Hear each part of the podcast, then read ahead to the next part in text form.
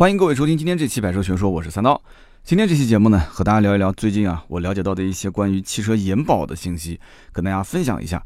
那么去年的八月份呢，我曾经聊过一次跟延保相关的话题。那个时候呢，我的车刚好是三年啊要出保了。那么在最后一次保养的时候，查出来我的车的这个右后避震器漏油。那么应该讲运气比较好，还剩最后一个星期就要出保，所以当时呢，4S 店呢也就给我索赔了啊。这个索赔的过程也不是特别的顺畅，说这个避震器漏油还要分几个级别哈。那言外之意就是我这漏的还不严重，对吧？还可以再等一等。那你觉得我能等吗？再过一周就要出保了，所以当时就哎。就刷个脸嘛，就把这个事情给解决了，算是索赔成功。那么如果说不成功的话，或者说是出保，那我肯定至少要掏几千块钱去换这个配件。那么保养结束之后呢，我当时就在想，啊，我说这个延保是不是需要去买一份啊？我还是自己主动去问的。那么我就开始研究去咨询这个延保的事情。那么聊完之后呢，咨询完之后我就发现这个价格有点高。啊，你知道我是叫金牛刀，所以当时我问到这个价格，我就就瞬间我就做了个决定啊，我说我不买了，我被这个价格吓到了啊，就不想买。那么那个时候呢，对延保的相关价格调查了一下，就整个的就关于奔驰的各家店之间它的延保是怎么算价格的啊？像我的车是快出保了，那么还有可能才刚刚买车新车的时候怎么买？两年的时候怎么买？像我这种三年就快出保怎么买？那四年、五年这些已经出保的车能不能再买？那么当时呢有很多的一些说法，所以呢在二零一八年的第七十九期节目啊，那个时候呢我是把这个延保的价格可以说是算得清清楚楚。大家如果感兴趣呢，可以回听一下延长质保是否值得购买。二零一八年七十九期。那今天这期节目为什么又想聊这个话题呢？因为就在前两天。啊，我来了一个朋友，这个朋友呢，他是想做这个延保的生意啊，因为他之前的这个公司呢，互联网公司啊，就已经被收购了，所以呢，他现在手上有一些人啊，有一些资金，所以想问问这个第三方延保这个生意有没有可能去做。那么他到南京这个市场来调研，也是就是我跟这个当地的人脉资源相对好一点嘛，所以就是看看能不能找一些熟人来问一问。因此呢，我就带他跑了这个包括。的 4S 店啊，包括二手车市场，那么它其实应该跑三块，一个是 4S 店新车市场，一个是二手车市场，还有一个是平行进口车。那平行进口车这一块呢，就关于延保，他就会自己去再再往天津这边去调研一下。那么关于 4S 店的话，那我肯定就是从总经理到销售总监啊，甚至到这个售后的服务总监，那么到二手车总监，我都要。帮他去走一遍，对吧？问一问大家是怎么看这个事情的啊？销售卖的怎么样？客户能不能接收？那么二手车市场呢？那肯定首先带他去一个比较大的二手车市场的这个老板的店里面，找老板聊一下，然后再跟二手车的销售，也就是一线的这些员工聊一下。那一天的时间可以说是把这些啊都走访了一遍。那这里面大多数都是跟我应该讲交情都是十来年的朋友啊，就是很轻松了，对吧？就是喝着茶抽着烟的，就这样子聊啊，就随便聊聊呗。大家是怎么看的？就他就跟我讲故事，我这里面故事可多了，卖延保的故事，然后说的都是大实话。那么最后呢，我这个兄弟呢，啊，基本上总结下来就是延保这门生意呢，第三方公司来做意义其实不是很大。啊，这里面特别复杂，就各种各样的情况，新车、二手车，甚至包括平行进口车。因为你像做二手车商的这些人，他们都接触过平行进口车，对吧？甚至有的老板他自己也在做新的平行进口车，就不是二手车，所以他们都很清楚。那么，为什么今天这期节目叫做四 S 店的续命良药——汽车延保呢？因为我要把昨天的那个经历啊，从头到尾给你说一遍的话，今天这个节目估计三个小时都说不完，所以我就挑重点说。那重点是什么呢？重点就是这一次我陪我朋友走完这一圈之后，我发现了一个非常有意思的现象啊！这个跟我之前以客户的身份去买延保了解的信息是完全不一样的。什么现象呢？也就是说，各家 4S 店、各个品牌 4S 店，它对于延保的重视程度、售卖方式以及它的根本目的都不一样。哎，这个就很有意思了。按我以前的理解，就是延保这个东西嘛，无非不就是要不就是厂家的延保，要不就是 4S 店自己，反正就是大概测算一下，根据厂家的延保价格来定一个自己的价格，就赌一把呗，对不对？发动机、变速箱就是核心部件，如果不出问题，那我就赚啊。如果有出问题的，有出问题的，真的会掏钱去修吗？也不一定。4S 店也有其他的方法，比方说啊，想办法用这个善意索赔啊，啊，或者是用试乘试驾车啊。或者是用这个替换车啊，用各种各样的方式来把它的这个相应的损坏的有问题的部件给更换了，把成本压到最低。他也不一定是真的要从厂家用自己的钱去进行买配件来做，对不对？它有很多种方式嘛。所以 4S 店做核心部件延保，这个生意其实也是可以赚的。但是走访这一圈之后，我发现这里面啊，水可比我想象中深的多得多了。这几年我不在 4S 店一线卖车，我可以讲这里面的故事，真的是。哎呀，真是天翻地覆的变化！你表面上来看都在卖车，大家可能吐槽最多的就是啊，强制我收贷款手续费，强制我买装潢啊，强制我上牌买保险什么的。但是延保这件事情，我可以今天在节目里面下定论啊，这就是下一个 4S 店强制需要购买的东西了。可能他不一定强制，就是他可能是 4S 店用半卖半送的方式。现在很多都是这样，就是哎，你能不能考虑我们家的延保？那我车价可以再给你低一些。这个现在目前的状态其实还是在售卖。但是我今天把话撂在这个地方，将来 4S 店其实作为自保来讲，延保包括赠送保养这种事情，这两件事啊，延长质保和赠送保养两件事情，很有可能就是 4S 店今后啊必做的这么一件事。好，那么我们就具体来说一说。那么最熟悉的嘛，我肯定就是奥迪系统，对吧？就当时我们先去到奥迪的这个体系里面转了一圈。那么，比方讲，奥迪的这个品牌，它厂家就是有延保政策的，对不对？厂家会给经销商压一些任务，它会有任务考核，呃，要求也不是很高。据我了解，应该是在三成左右。就是你的月销量如果是一百台，那你要做个三十这个三十台客户的延保。但是呢，各家 4S 店对于这个厂家安排的延保的任务。它的重视程度是不一样的，有的店呢，它就是一定要完成这个考核，所以呢，他就把这个 KPI 的指标啊，就下给销售顾问。但是有的店他就不压，他不压销售顾问，就百百百分之三十能做就能做，不能做就拉倒，无所谓的。这个跟新车的涉及的返利啊，不会特别多。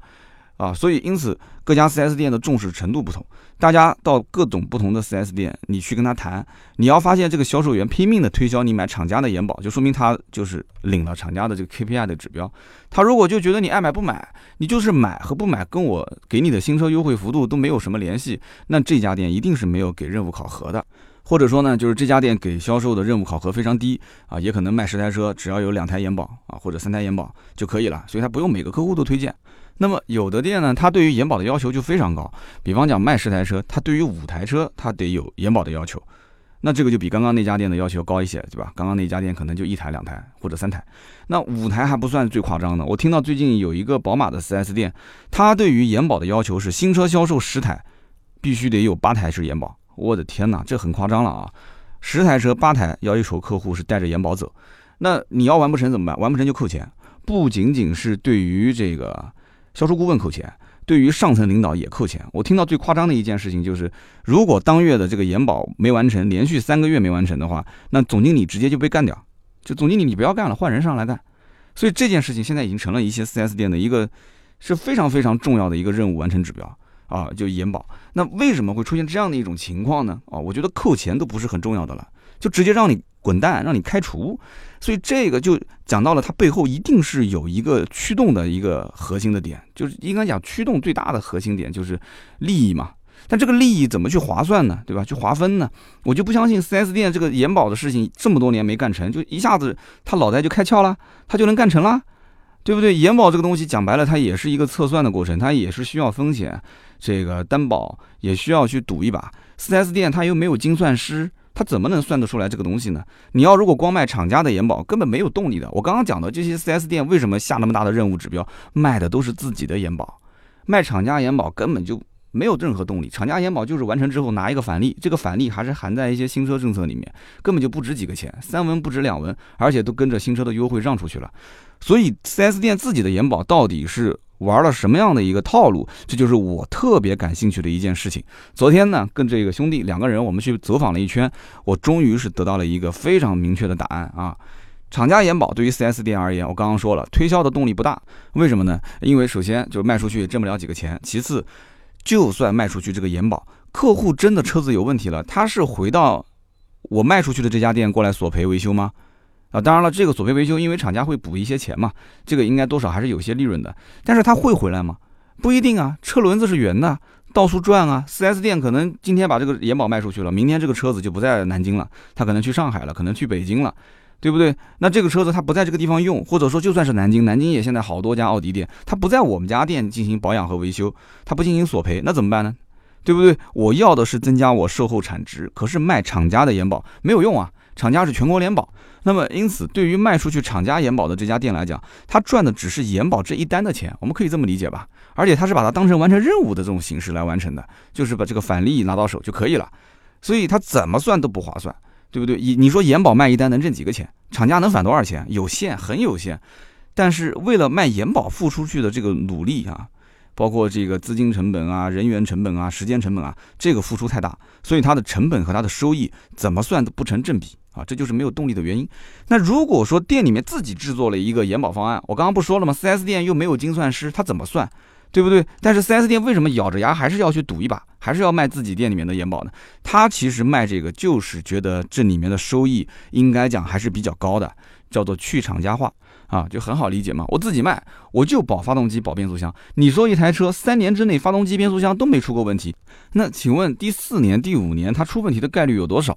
其实 4S 店都有自己的这个一个售后维修的体系，对吧？你只要把它的系统调出来之后看一看。基本上就能算出一个大概，但是这个大概经销商啊，我觉得他也不太敢赌啊，他还是需要有专业的保险的精算师来进行计算，但是基本上不会有人去找保险精算师的。4S 店大概估一下，然后问一问同行，其他家。呃，同样的这个款型的车辆，自己店的延保卖多少钱？你学我，我学你，那这个延保的生意就做起来了。但是我今天聊的还不是这么简单的一件事情，就是 4S 店自己搞个延保啊，就保发动机和变速箱啊，一张 A4 纸打一个单子出来，盖个章，好，行了，有个延保拿回去吧，我就认了，不是这么简单。今天我要讲的这件事情，它是把整个这家 4S 店或者说是经销商集团全员销售延保的动力啊，从相当于发动机1.0自然吸气提升到了6.8双涡轮增压。哈 哈为什么能提升这么高呢？啊，这就要提到了啊，这家经销商名字我就不说了，免得说是打广告啊。这家经销商干的一件事情，就是他和人保、平安谈了个合作，就是跟这两家总队总谈了一个合作，这也是一个非常大的汽车经销商集团。那么他和人保、平安定制了一个方案，是什么方案呢？叫做六年不限里程的保修，以及六年不限次数的保养。哎，这个听起来挺有意思的啊！六年不限里程的保修什么意思呢？那也就是说，你除了现在的新车三年以外，你还可以再延长三年质保嘛？不就这个概念嘛？而且是整车质保，不是发动机、变速箱核心部件。那么六年不限次数的保养是什么概念呢？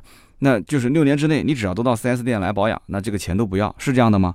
不是，他六年送的都是小保养啊，这个也可以理解，小保养，人工工时费加材料费。好。那现在只要你在全中国这一家集团它旗下的品牌店，那基本上是全员营销。全员营销什么概念？就是不管你是市场部的、售后的、销售的啊，还是做行政的，反正做任何部门的人都可以去卖。你只要卖出来，我都可以给你钱啊。那我这一次呢来调研的这个兄弟也很巧，他呢就去年下半年买了一辆 Q7，他就是在这个经销商集团其中一家店里面买的。那么他买车的时候，这个方案当时还没推广。那么这个月的月初，这哥们儿开着 Q7 去首保啊，去保养。因为大家知道进口车是没有送这个保养，所以他去首保的时候就要收钱。当时的这个售后服务顾问就跟他这么讲，他说：“你这一次小保养的钱，我可以给你免掉。”哎，那这哥们儿一听，那可以免掉，这个很好哎，对吧？那怎么个免法？天下没有免费的午餐，是吧？所以他就推销了，他说：“呃，你这个 Q7 呢，你可以买一个六年的保修保养的套餐，啊，这个套餐的费用呢，三万多块钱，一次性支付啊，三万多块钱。那么我的哥们儿一听，地主家也没有余粮，是吧？你的确你把我这一单小保养给免了，但是你一下子要让我掏出三万多块钱。”你要知道，这个兄弟当年为了买这个 Q7，为了省一万来块钱，前前后后找我啊，我也是全国问了不下二十家 4S 店、奥迪店啊，然后最后是帮他拿了一个这个投资人的购车名额，然后他才勉强决定出手订这个车。所以这个车呢，他才订车不到半年，现在 4S 店一下子就通过一次保养，然后跟他讲说，你可以买一个六年的这个保修和免费保养，我给你把这一次给免了，掏三万多块钱，那怎么可能呢？肉疼啊！他肯定不接受嘛，不过他也后来回头跟我讲，他说，当时听他这么讲的时候啊，我当时就在想，这个六年的延长质保其实就是延了三年嘛，再加上六年的免费保养，还是蛮诱人的啊，挺诱惑人的。你要真把后面的费用算下来的话，肯定不止三万嘛，对不对？那是三万来块钱我花了，就提前付了嘛，等于就是，那我等于就是以后就锁定在 4S 店，对不对？只不过就是一个问题，就是这里面套路大家也很清楚，但是。我将来的换车周期啊，就他的原话啊，可能也就是三年到四年，那我就觉得这个方案可能不太灵活，对不对？那你能不能给我提供一个好比说三年就是质保期之内的免费保养，哎，那这个我愿意买，就是我单买这个行不行？那或者说呢，你给我制定一个四年的，对吧？质保就再帮我延长一年，然后四年的免费保养，哎，这个你要价格便宜一点，我也许啊我就肯掏这个钱了。所以呢，就他讲说这个客户定制化、个性化可能还不够灵活，如果是这样的话，那就更好了。那当时我听他这么一讲，觉得也是有那么一些道理。但是呢，我仔细后来了解了一下，4S 店跟人保平安为什么合作推这个东西，它背后的逻辑分析下来之后，我才发现根本就不可能，你想都不要想啊！你说你客户三年质保期之内啊，我我想这个我必须到 4S 店保养，你能不能给我个打折？三年之内，很多 4S 店知道你根本就不会出去保养的，我凭什么给你打折呢？你说是不是？也就从第四年开始。4S 店的这种客户的这个回场率啊开始下滑了嘛，他才想到说开始要讨好你，给你打折，给你送券啊，各种方式。那么我就了解了一下这里面的细节，六年的保修保养，实际上它我刚刚前面说了，包含了新车的前三年的质保，对吧？那么也就是说，你得从客户的第四年开始算起，到第六年，他给你延了三年的这个质保期。那么这只是一个营销的手段，把它包装一下，看起来漂亮一点。那么同样的啊，六年的免费保养其实也都是送的小保养，大保养的时候肯定是要贴钱的，对不对？大保养、小保养中间可能要差到一千块钱，一千多，有一些大的车子的话甚至更多。那这个就是你付的钱，也就是他赚的钱啊，或者说是他的收入，对不对？那么小保养的时候，你是不是一分钱都不付呢？理论上来讲，你一分钱都不付，你保养完了之后转身就走，他也不会拦着你。但是关键问题是，你在保养之前啊。就是在车辆进场之后，它不是会有一些这个检测嘛？检测完之后，这个售后 SA 就会打电话给你了，他会说：“哎，张先生啊，王先生啊，呃，你这个车子呢，除了正常保养以外啊，我推荐你。”巴拉巴拉巴拉巴拉啊！你需要做这些东西，那其实为什么要做这个东西呢？啊，您的车子呢，这个地方啊需要养护一下了啊。如果不养护，你后面可能维修的费用会更多一些。那个地方呢，你可能要清理一下了。你要如果不清理的话，你后期可能会出现相应的一些什么样问题，给你带来一些麻烦。那大多数的人是不懂维修的，是不懂车的，对不对？我也不让你一下子那么肉疼啊。比方说小保养我给你免了，哎。我就抓住你的一个心态，就是你来本来是要花个一千来块钱做小保养的，对吧？那我现在这个钱不是给你免了吗？我让你再花八百，可不可以？我再让你花六百块钱，可不可以？那有的人觉得说，那你看小保养都免了吗？对不对？那我再花个五六百块钱，我觉得 OK 啊。你总不能空着手进，吃个八完餐，嘴一抹，对吧？就走了。中国人呢，讲究的是默契。啊，三五百块钱都不是个钱，很多人都觉得说那都过来都不能 真的进 4S 店不花钱，这个太这么多人围着我忙忙前忙后的，对不对？小姑娘啊喊声哥啊大哥，哎，一下子心就软了，三百五百七百八百一千块钱就往外掏了。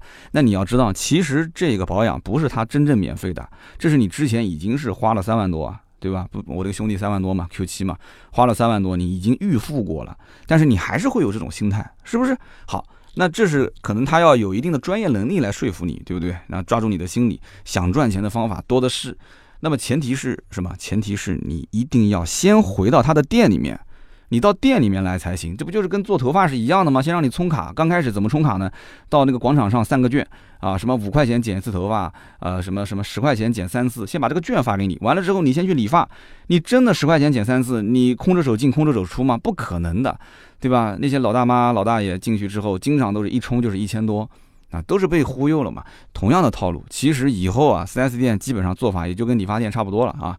那么它唯一就是一个问题，就是 4S 店它不好把门头给换了，对吧？理发店把门头一换，然后就是说前面的卡不能用了，你要想激活前面的卡，你再充三千，啊，那 4S 店不能这么玩，但是也不，我这个话不能讲那么满，那说不定以后 4S 店可能挂的还是这个牌子，但是你进到店之后，他说老板不是原来的老板了啊，所以你以前的这些卡都作废，除非是厂家的卡，以前的这些老卡都作废，你要想激活，你再交两万块钱。哎呀，所以今天要真的，我觉得在聊这个事情的时候啊，这心情也是蛮沉重的。就 4S 店如果走到这一步的话，我觉得我当年一四年离开是正确的啊，真的是正确的。所以这个里面最核心的点是什么呢？最核心的就是说到底，不管是延长保修也好，还是免费保养也好，这两件事情最根本的就是解决 4S 店后场的客户流失问题。这个很容易理解吧，对不对？新车销售现在本身就不挣钱，只能靠后场撑着。靠后场的这个维修保养来挣钱，特别是维修。那么怎么解决后场 4S 店的这个客户流失呢？我刚刚前面已经说了，这个问题很早很早就存在了，对不对？4S 店一直没想到一个好的办法。啊，大家想想是不是这样？新车三年之内质保期，大家都咬着牙去 4S 店保养，不管你多贵，反正我忍了。忍过三年之后，第四年基本上你甭管 4S 店你怎么喊我，你怎么忽悠我，大家都不愿意再去 4S 店保养了，是不是？所以 4S 店的客户从第四年开始流失率是非常大的。那么到了第五年，它流失率更高啊。那么再往后，越到后面流失率就越来越高，是不是？那么以前呢，所有的 4S 店可能想到的方法就是啊，我送你个共识券。对不对？或者我送你 VIP 卡打折啊，但这个效果很一般。为什么呢？因为你的这个成本是可控的，而且你这这个讲白了，能给我打多少钱折扣？你能送我多少钱的工时券？工时券才值几个钱，材料费才是最贵的嘛。所以这种东西大家觉得根本就不值钱，你就是套路我，想让我回来，想让我回厂进行保养。而且更关键的就是，我根本不知道到你店里面来保养一次，它的总费用是多少钱，我不清楚啊。所以你这个打折打折的基础是多少？你这个送券送券扣完之后是多少？我不了解，对不对？客户想要的是什么？客户想要的是霸王餐啊，就过去吃一次就不给钱，拍拍屁股就可以走了，是不是？大家都很喜欢。但是啊，这个霸王餐你想过没有？它对 4S 店的意义是什么呢？你说拉了这么多客户回来，结果回来的都是吃霸王餐的客户，都不消费，那这个不是给 4S 店造成了更重的负担吗？本来售后还能挣点钱，结果就给这个给拖累了嘛？谁都不会愿意干这件事情。那有人可能就要问了，谁都不愿意干，那为什么你前面说那个经销商集团，他做了一个什么六年免费保养，那这不就是吃霸王餐吗？他就算是小保养，那我小保养去的时候就是不给钱啊，就算是大保养，大保养我也是把小保养的这个钱给这个免掉之后补了个差价嘛，对不对？那你说他每次都套路我，现在的客户哪有那么好套路啊？我就跟你讲，我就是过来吃霸王餐的，小保养保完之后我就走，什么东西都不做好不好？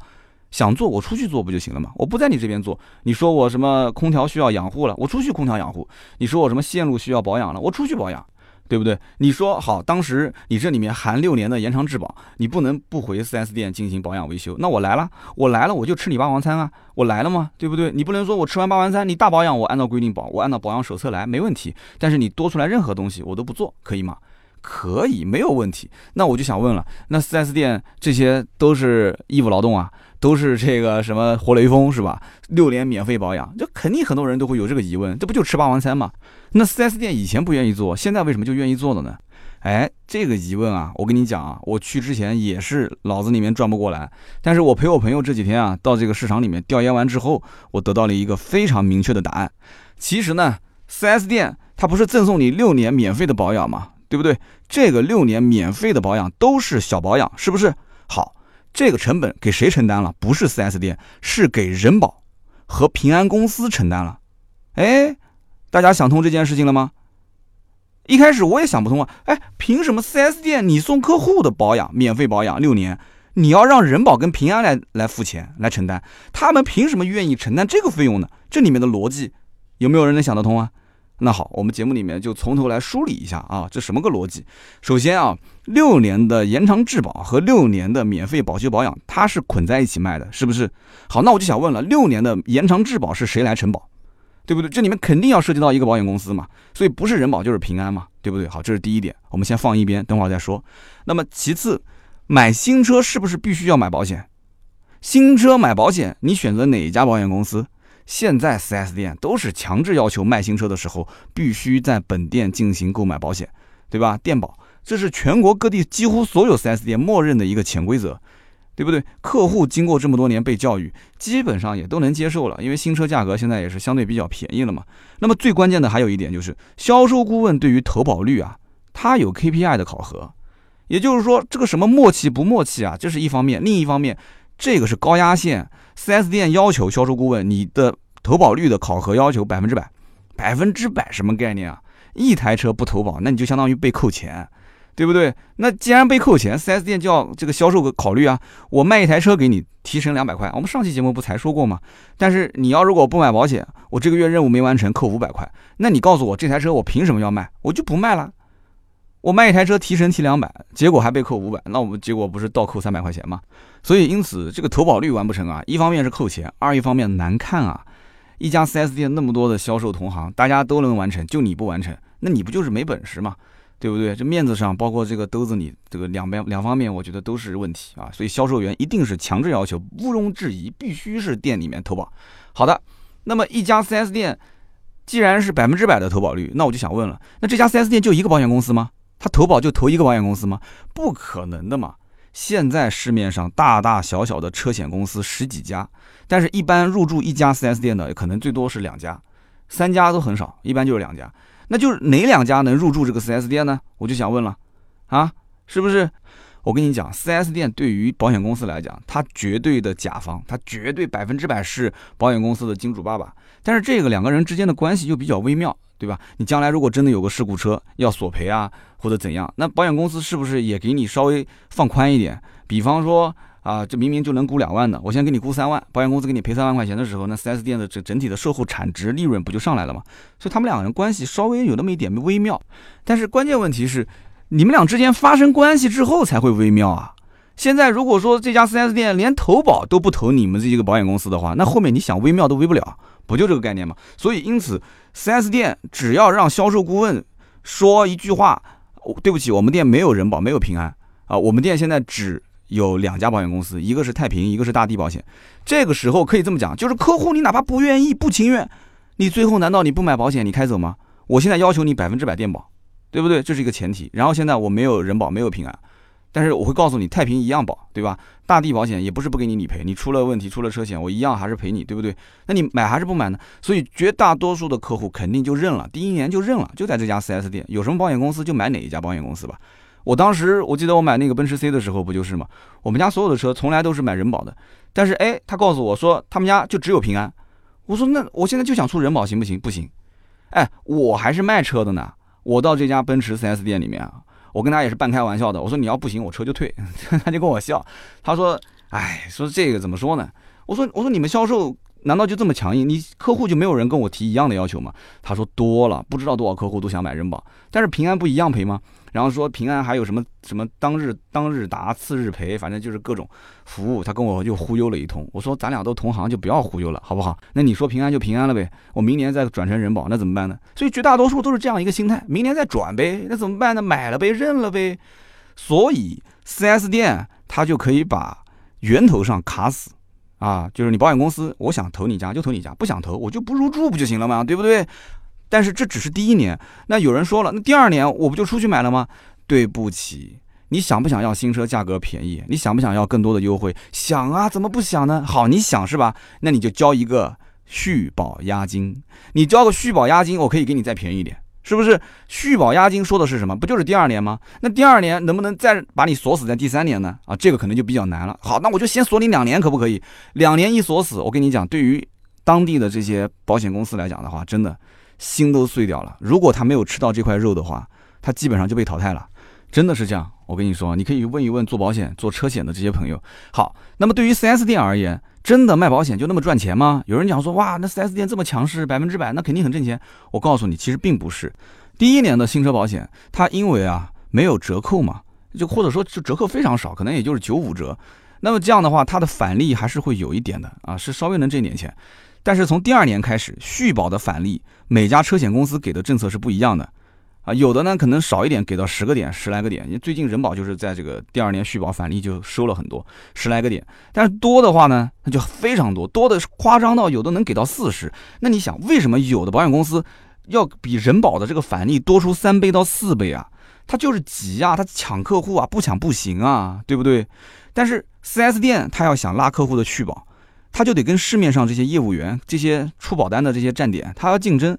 因此呢，大家每一年啊，这个车子保险快到期的时候，是不是经常会接到短信啊？经常会有人打电话给你，是吧？说提醒你车子快要这个保险到期了，是不是考虑要买保险？我给你算个报价。他这个报价是怎么算的？说白了，这个报价算出来之后啊，他都会给你再额外返钱，不仅仅是返现金，有的是返保养，有的是送油卡。但是送保养的肯定是 4S 店了，对吧？一般外面的肯定是送不了保养，一般是送油卡。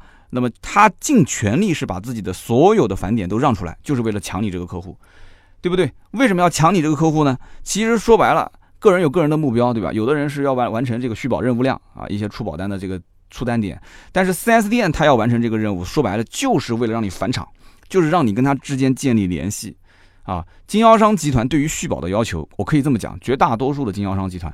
只要数量，不要利润，它是没有利润指标的。你可以把所有的返利全部让出去，我就要抢这个客户回我们店里面来续保。甚至说哪怕小亏一点，集团他也是愿意的，他就要这个客户回厂啊。但是还是那句话，买了保险就一定能回厂吗？不一定。但是你买了延保，你一定是会要回厂的。那么也就是说，折腾来折腾去，这一切的一切都为了什么呢？就是为了让 4S 店的客户三年质保期之后回来啊，回来吧，回来哟，就赶紧回来呀，回到 4S 店来保养啊，来维修啊。那么以前的思路，大家就是说啊，我把保险只要卖出去，那客户一定会回来，对吧？维修肯定会回来，保养嘛，就是头三年，对吧？那么后来的话，4S 店和保险公司都发现了这个问题，就是根本不是这样子的。4S 店的保险虽然卖出去了，但是客户车辆三年之后出了质保期，他还是在外面维修保养，对不对？他跟修理厂的老板这感情铁的不像样啊！而且客户的车辆一旦要出现事故、出现维修，他肯定是选择修理厂。他如果出了质保期，他如果不出了质保期的话，那 4S 店他也不一定就去你家。对不对？他出了事故之后，我买车是在 A 家，但我修车可以去 B 家，对不对？所以怎么能让他锁死在这个经销商集团的内部，不要让他出去？这个时候，人保和平安就和某家汽车经销商集团就商量，结果呢，他们一琢磨就发现啊，我们就可以做这个东西，就是六年的免费的保修，六年的免费的保养。那么保修保养全都含在里面之后呢，这客户不就定期返店了吗？对不对？那 4S 店一想，对啊，车辆出现三年之后就是质保期之后的故障，那你保险公司可以来承担啊这个风险。那维修和保养的任务可以由我来承担啊，那这是好事啊，很靠谱啊。可是这个成本咱们怎么去摊呢？刚刚我们前面讲了那么多关于 4S 店投保的事情，4S 店是他的金主爸爸，这是一个开源节流，就相当于这是什么？这是他的那个水龙头啊，是不是？那怎么办？好，4S 店相对强势，对不对？那保险公司就相对让步呗。所以保险的精算师经过计算之后，他就算出来这么一笔账。这个账对于精算师来讲简直就是小账，很简单。算完之后，他就给了一份详细的报价单，就是 4S 店你就按这个价格来卖。你每卖出去一单，保险公司和 4S 店之间进行一个比例分成。那么这个分成分完之后呢，4S 店相当于就是纯利润了，保险公司呢他就需要承担这个车辆。出保之后的索赔，对吧？出现问题了，你得赔付，以及六年之内这台车子的小保养的成本，他要跟这个 4S 店啊进行一个划算，就是客户做了一次保养之后，他就要给 4S 店打一笔钱。那 4S 店有厂家的这个系统，它可以用这个系统来作为结算的一个依据，那么再给到推销的销售人员一点点提成。所以这个其实 4S 店赚的还是很多的。那对于保险公司来讲的话，保险公司其实现在是什么？就是要排他这个生意啊，你表面上来看，你觉得可能 4S 店是赚大了，它没有什么成本啊。你看风险都是被这个保险公司担担走了，对吧？然后小保养的这个成本，4S 店也不用承担，都是由啊保险公司来每一次给这个 4S 店进行结算。但是你要知道，卖出去每一台车，真正最大的受益方，我个人认为还是人保跟平安，因为他们通过这种合作的方式啊。他们相当于是把这个经销商所有辐射的这些点，你想这种都是大经销商集团，全国多少个省份都有店，他相当于把这些点全部都合作完了，全部都等于是垄断了。通过这种合作方式，他相当于就把别的保险公司直接给排除在外了，掐死在摇篮当中了，是不是？这个协议是排外的，一旦要是签的话，后面六年啊，后面六年啊，兄弟们。对不对？经销商集团和人保签和平安签这个协议一签完，原来我讲句不好听的，原来啊，4S 店，哎呀，这还就是你看啊我什么保险公司都可以选，对不对？好，现在保险公司还是相对弱势的，我给你签六年啊，我给你签六年，你妈过个两年，过个三年之后你再看，啊，或者说这一六年循环完了之后你再看，这保险公司的这个腰杆子会挺得直直的，为什么？他把其他保险公司都给掐死了。这不就跟网约车滴滴司机是一样的嘛，对不对？别人都掐死完之后，保险公司的腰杆子就挺直了。所以你不要表面上看这个是 4S 店赚大了，其实就跟当年任何互联网公司做补贴是一样的道理啊，一个玩法。现在保险公司也在玩，经销商集团还玩得很开心的样子。哎呀，我就赶紧让客户来来选我们的，为什么？因为经销商集团认为，就每一单出去都是挣钱的，而这个钱比卖车挣钱来得快，对不对？这个协议其实本身是排外的。一旦经销商集团跟人保平安签完之后啊，真的就是，你就不要想了其他的保险公司。好，那么这里面还有一个问题啊，那么人保跟平安付出这么大的努力去干这件事情，对吧？六年延保，六年免费保养，成本都由我来摊，那么客户也锁死在这家保险公司了，对吧？锁定了六年。好，那么这里面我就想问个问题，是不是从他下单的这一天开始，我们就可以算未来的六年这家经销商的保费的规模？保险公司就可以算得出来了，是不是？你卖出去多少单，这个这个基最基础的保单规模，我觉得可以算得出来，保费规模。我的个天哪！而且这六年的话，客户的车辆必须是回厂保养的，是不是？那 4S 店也可以再预估一下自己一个保底的售后产值，哦，这个也很夸张啊！未来六年都可以预估了，是不是？如果这这个保养保修的这个政策六年啊，每一个客户就是百分之百，就跟电保一样的，每一个客户进来买车都能卖出去的话，都能卖出去，那这家 4S 店以后预估的这个保底啊就很高了啊，所以这是一个很难想象的一件事情。你现在不是说什么 4S 店都快倒闭了吗？快完蛋了吗？我跟你讲，这就是它的续命的良药啊，六年的延保和六年的免费保养。如果你要是想不回这家 4S 店保养的话，你就没了，不生效了。如果你出现了事故，你不回这个 4S 店进行维修，也没了，就不生效了。维修保养，不管是小修大修啊，必须都回到 4S 店。这个里面都跟你说的清清楚楚。一旦要是发现你的车辆进行了维修回厂之后，我查出来了，那你就是你就失效。所以这才是最重要的一点，这也是保险公司跟 4S 店最最看重的地方。当然了，他们俩各自还有一些其他的目的。其实我刚刚也说出来了。但是照我目前来看，我觉得保险公司受益更大一些，特别是像这两家大的保险公司，就把其他的保险公司都给干死了啊！这才合作一家大经销商集团。那将来要是合作很多家，甚至把全国的 4S 店都垄断的话，那全国 4S 店不就只剩人保跟平安了吗？那其他车险公司不要干了，是不是？那这个里面啊，我觉得我个人认为啊，未来的这个六年的免费保修保养的这个政策。现在还是在用成本和利润来核算，今后我觉得啊，送给客户都可以。有人讲说怎么可能呢？送给客户这里面还有成本，你怎么去跟保险公司、跟 4S 店去分利润呢？对你现在是分利润是吧？现在是因为别的保险公司还没动，还没进来，只是人保跟平安两家在玩儿。但是，一旦要进来之后，我告诉你，这个很有可能将来就是送的。而且现在如果要想，就是说买这个六年的免费的保修保养啊，我相信你跟你跟经销商谈折扣还是可以谈的。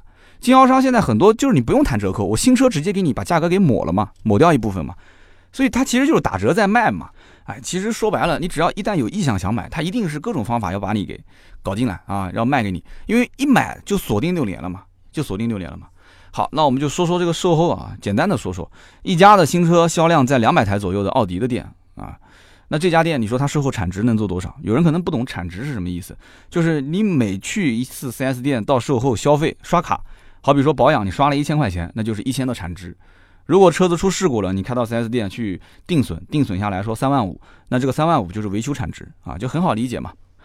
一家新车销量大概在两百多台的奥迪 4S 店，售后一个月的产值大概在八百到一千万啊，这个不是利润啊，这只是产值。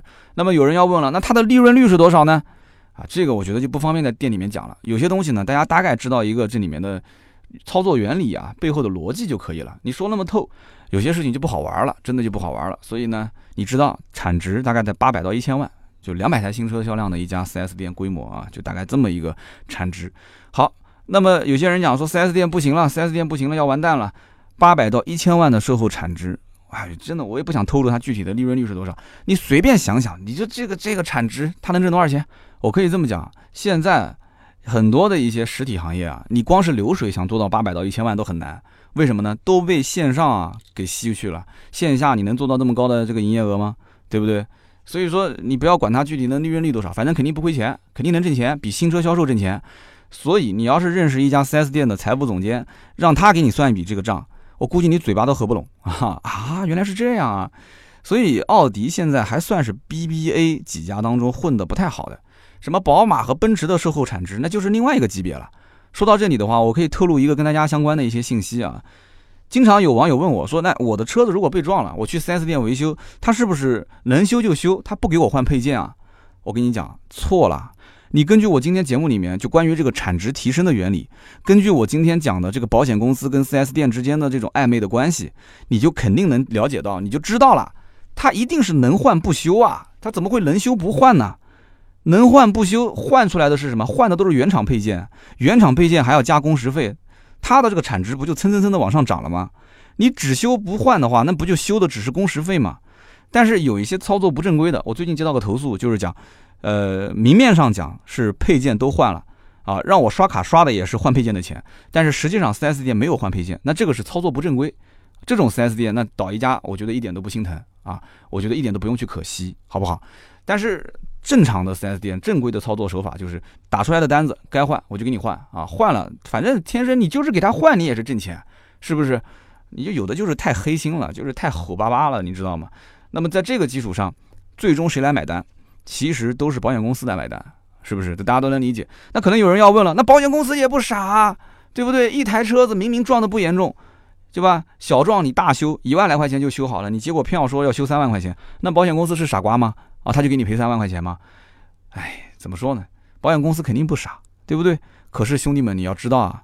新车投保以及后面几年的客户的续保，都牢牢的抓在 4S 店的手里面啊！不夸张的讲，现在有的保险公司，我跟你说啊，他直接都是跟 4S 店签对赌协议。什么叫对赌协议？我给你解释一下，你一个月，就是这家 4S 店整个啊，你一个月在我们家这个保险公司投保，如果投保的份额是一百万，我就给你多少理赔的份额。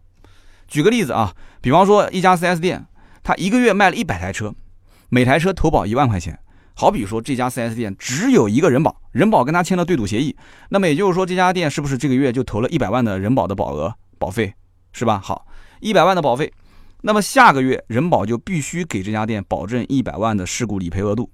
那有人讲说，那这这怎么能预估呢？这怎么能保证呢？老司机开车都稳稳的，是不是？人家不撞车不修车，你还能怎么地？行啊。不撞车是吧？那总归是有那么几个事故车，是不是？有事故车，维修产值不够，小撞大修，能换不修，最后实在完不成一百万的事故产值怎么办？保险公司直接给 4S 店打款，我给你补足一百万，行不行？怎么样？社会不社会？真的一点不夸张。我跟你讲，今天节目里面有做售后的，你就告诉我这件事情有没有吧。你可以在节目下方的留言区，你可以说啊有没有？你匿名，你不用说是哪家店。我跟你讲，这事情肯定是有的，百分之百是有的啊。今天这个节目呢，时间有限，我们聊了也四十多分钟了。新车延保，我说的其实是很清楚了啊，而且这里面有一些。之前我没发现的事情，所以我今天跟大家进行一个分享。那么二手车延保，包括平行进口车，平行进口车其实就不叫延保了，其实平行进口车买的就是质保。那我有机会的话，下次啊，我们找时间再来聊啊，我也可以请一些大神过来。当事人过来跟大家聊，我不知道他敢不敢，敢的话呢，真的可以爆很多的料。那首先，二手车延保的份额要知道啊，远远没有新车那么大。平行进口车这两年卖的也不行，对吧？最近这个你知道的那个啥，这个贸易啊，你懂的，我就不多说了。这关键词一说，肯定要被毙掉，那就导致现在的这个平行进口车很多的价格啊，就飘忽不定。所以最近呢，也有很多人问我平行进口车能不能买。我个人建议啊，你就稍微的。最近啊，就安生一点，不要倒腾这个东西了。你要买买中规车，真想买平行进口，等后面安定下来之后，你也知道我说的是什么情况啊，你再去买。要不然的话，飘飘忽忽的，你这心里有没有承受这个压力的能力？你要不在乎那点钱，又想买的话，你就买。你那你想你不纠结，你干嘛来问我呢？你想买你就买，那肯定是纠结嘛。纠结，那我给你的就是平行进口车，暂时缓一缓，等一等，好吧？好，那么这里面呢，我觉得二手车的这个逻辑其实。呃，跟新车差不多，也无非就是到第三方的延保公司投保，然后他限制你客户每一年你要至少回到他指定的修理厂保养一次，啊，或者说是维修啊怎么的，他会对你有一些要求。这个有机会慢慢聊吧，因为认识很多这方面的人，我觉得他们来说会比我来说更详细一些。那么好，以上呢就是今天节目所有的内容，感谢大家的收听和陪伴。那我个人觉得呢，4S 店和保险公司啊，它这个合作推出自己的延保政策，就是经销商自己的延保政策，比厂家延保看起来更具有可实施性。而且应该讲是 4S 店一个续命的一个法宝。那么厂家的延保，它所站的这个立场还是维护品牌客户的一个忠诚度。但是 4S 店它没有那么高的觉悟，4S 店就看能不能挣钱啊，利益导向。这一次我陪我这个朋友啊，只是在南京这个区域小范围的做了一次调研，我就已经发现很多经销商已经开始着手在做这件事情了。那么我去到有一家宝马 4S 店，它的这个就是延保卖新车延保的渗透率已经可以达到百分之八十，非常夸张的一个数据。当然了，我刚刚前面也说了，这个数据的完成的前提是连续三个月不完成，总经理要被干掉啊，销售顾问啊，销售经理都要被扣钱，而且也是在拿新车的优惠做一些诚意的基础上才卖出这样一个数据。所以又回到我之前说的关键点，就是现在的经销商还是在用成本和利润来结算这个事情。啊，但其实这个不是很正确。我觉得长远来看，这就是一个保命的事。谁要是跑得远、跑得早，我觉得真的将来有可能会活得好。但是那些不做的呢，那可能就是关门大吉了，是吧？保命的事情，你觉得还谈什么成本和利润呢？那就是直接就是甩开膀子干了呗，对不对？那么关于今天这个话题呢，我不知道大家是怎么看的啊？六年的延保和六年的免费保养，大家是怎么觉得的呢？如果你自己的车想要买这么一个六年的保修保养，你觉得多少钱才合适呢？我前面说一个 Q7 要买的话要卖三万多块钱，三万五千多吧？那你觉得你的车值多少钱？就是买这个，你觉得多少钱合适？你才会掏钱去买。那你觉得 4S 店和保险公司的这种合作方式会长远吗？我说到的那种，就是保险公司的腰杆子挺直了之后，反过来去啊，成为 4S 店的爸爸，你觉得可能性大吗？还有，你身边有没有朋友买了这种延保，他的使用感受是怎么样的？再或者，你可能就是某一家经销商集团，也可能就是我今天说的这家经销商集团的工作人员，你能否贡献一点有用的信息呢？在我们的留言区。啊，我作为主播不能说的，你作为一个听友，你留言我觉得没关系，对吧？打双引号的有用信息，能不能透露一点？好，留言互动呢是对主播最大的支持。每期节目呢，我们也会在留言区抽取三位，赠送价值一百六十八元的芥末绿燃油添加剂一瓶。上一期节目呢，我们聊的是捡漏本田、丰田和大众，那跟大家说了一下，我最近去了三家 4S 店之后，那么不止三家啊，就是一汽大众、广汽丰田、广汽本田去了几家。去完之后，我就给大家带来了一些信息。很多人说很实用啊，很不错，以后多一点。那我以后就多跑一跑，给大家去带来一些更实用的信息。那么上期节目呢，我看到有很多的一些好朋友留言，那么其中有一条跟这个节目不相干，跟什么相干呢？跟我们一档新节目相干。啊，我要开始打广告了啊，大家做好准备啊。我们呢，六月十一号，也就是昨天上了一档新节目，叫做《秋刀鱼》。之前呢，我们也预告过，那很多人呢就很期待。那这一位叫做 Free Body，F R E E B O D Y，他说：“哎，秋刀鱼，这是一个新节目吗？会有新的主播来主持吗？”嗯，我听起来感觉预判不错啊，我有机会推荐给我的女朋友听。那么这档节目，因为我们的定位啊是用这个女性的思维逻辑来去去看待汽车圈的一些事情，因为大家都在讲说三刀啊，你整天就在巴拉巴拉说，你一个直男，一个钢铁直男，天天聊这些东西，有的时候我在听，我老婆都不爱听，所以我就想做一档，呃，就是补足我这个钢铁直男性格的这样的一档节目，偏娱乐化的节目，用一个女生的视角。用一些热点的事件，然后来带动啊，你的这些包括妹妹啊、老婆啊、女朋友啊，就身边的一些异性吧，或者说对车子可能不太感兴趣的一些朋友，通过娱乐化的观点，能够来结合叫做新的生活方式、新的汽车生活方式这样的一档节目。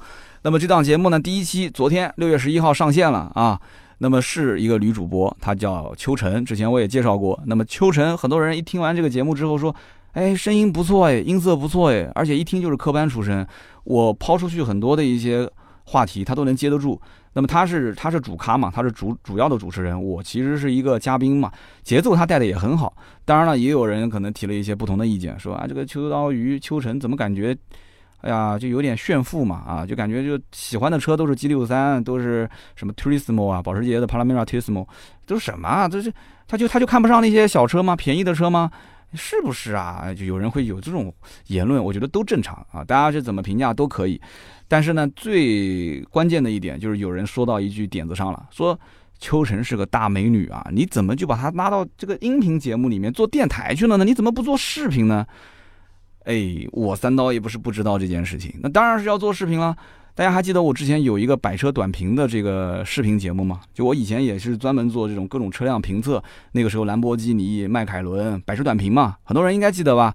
百车短评后来不是最后就分成了两档节目了吗？一个是国民车顾问，一个是趋势价，都是剧情类的。百车短评相当于这一档节目啊，就中间断档断了很长时间。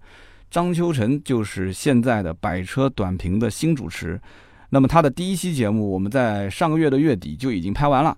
那么一直是在紧锣密鼓的做这个反复的修改啊，做包装，在剪辑的过程当中不要着急啊。我呢预计是在第二期，也就是这一周，它的第二辆车的评测试完之后，等到我第二个版本的粗剪啊粗剪完成之后，我再把我的第一期放出来。我希望以后它每一期的这个时间间隔不要太长啊，所以不用担心秋晨上镜的时间马上就多了啊，所以大家以后就知道了嘛。秋晨以后相当于就是。啊，一档百车短评的视频节目，再加上这一档秋刀鱼的节目，音频节目，那大家也听出来了，那三刀你其实就在带他啊，在给他导流量啊什么的啊，自己团队的人扶持一下很正常啊，对不对？那不仅仅是他，包括我们趋势价的这个子文同学，包括我们这个国民车顾问的，但子文也要去拍国民车顾问了啊！大家有机会去看他的第一期的国民车顾问，马上就要上线了，也很好玩啊。说的是他自己的车楼兰啊，然后这个呃海洋同学也很会演啊，对吧？海洋同学也在包装，所以大家能看得出我们这个团队其实现在。有了一些变化啊，三刀好像不怎么出镜了。那为什么呢？因为音频是我最擅长的，而且我还要做更多的一些事情，这才哪到哪，这才刚刚起步啊。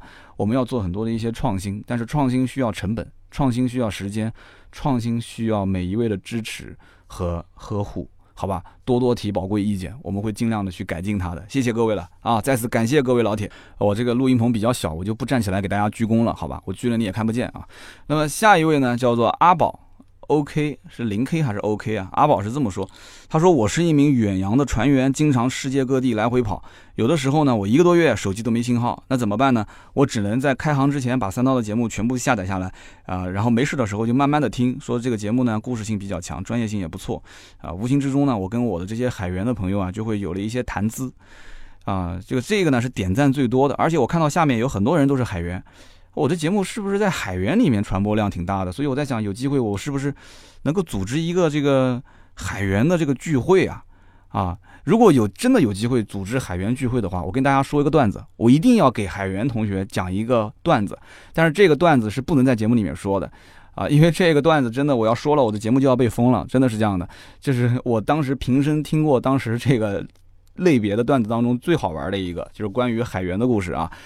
真的是有机会的话，可以我们组织一次线下，而且我不知道你们那个船能不能让我们这些听友上来。如果可以的话，不行我们就搞一艘这个远洋的这个这个叫什么游轮是吧？我们就整一次呗，对吧？我们不要搞那种什么极尽奢华的，有什么游泳池啊，有什么这个那个的，我们就你你拉货你就拉你的货，就顺便带上我们这些这个听友，要不我们就走一圈，对吧？没事走一圈，这么多的海员朋友，有没有这种可能性啊？我也不太懂啊。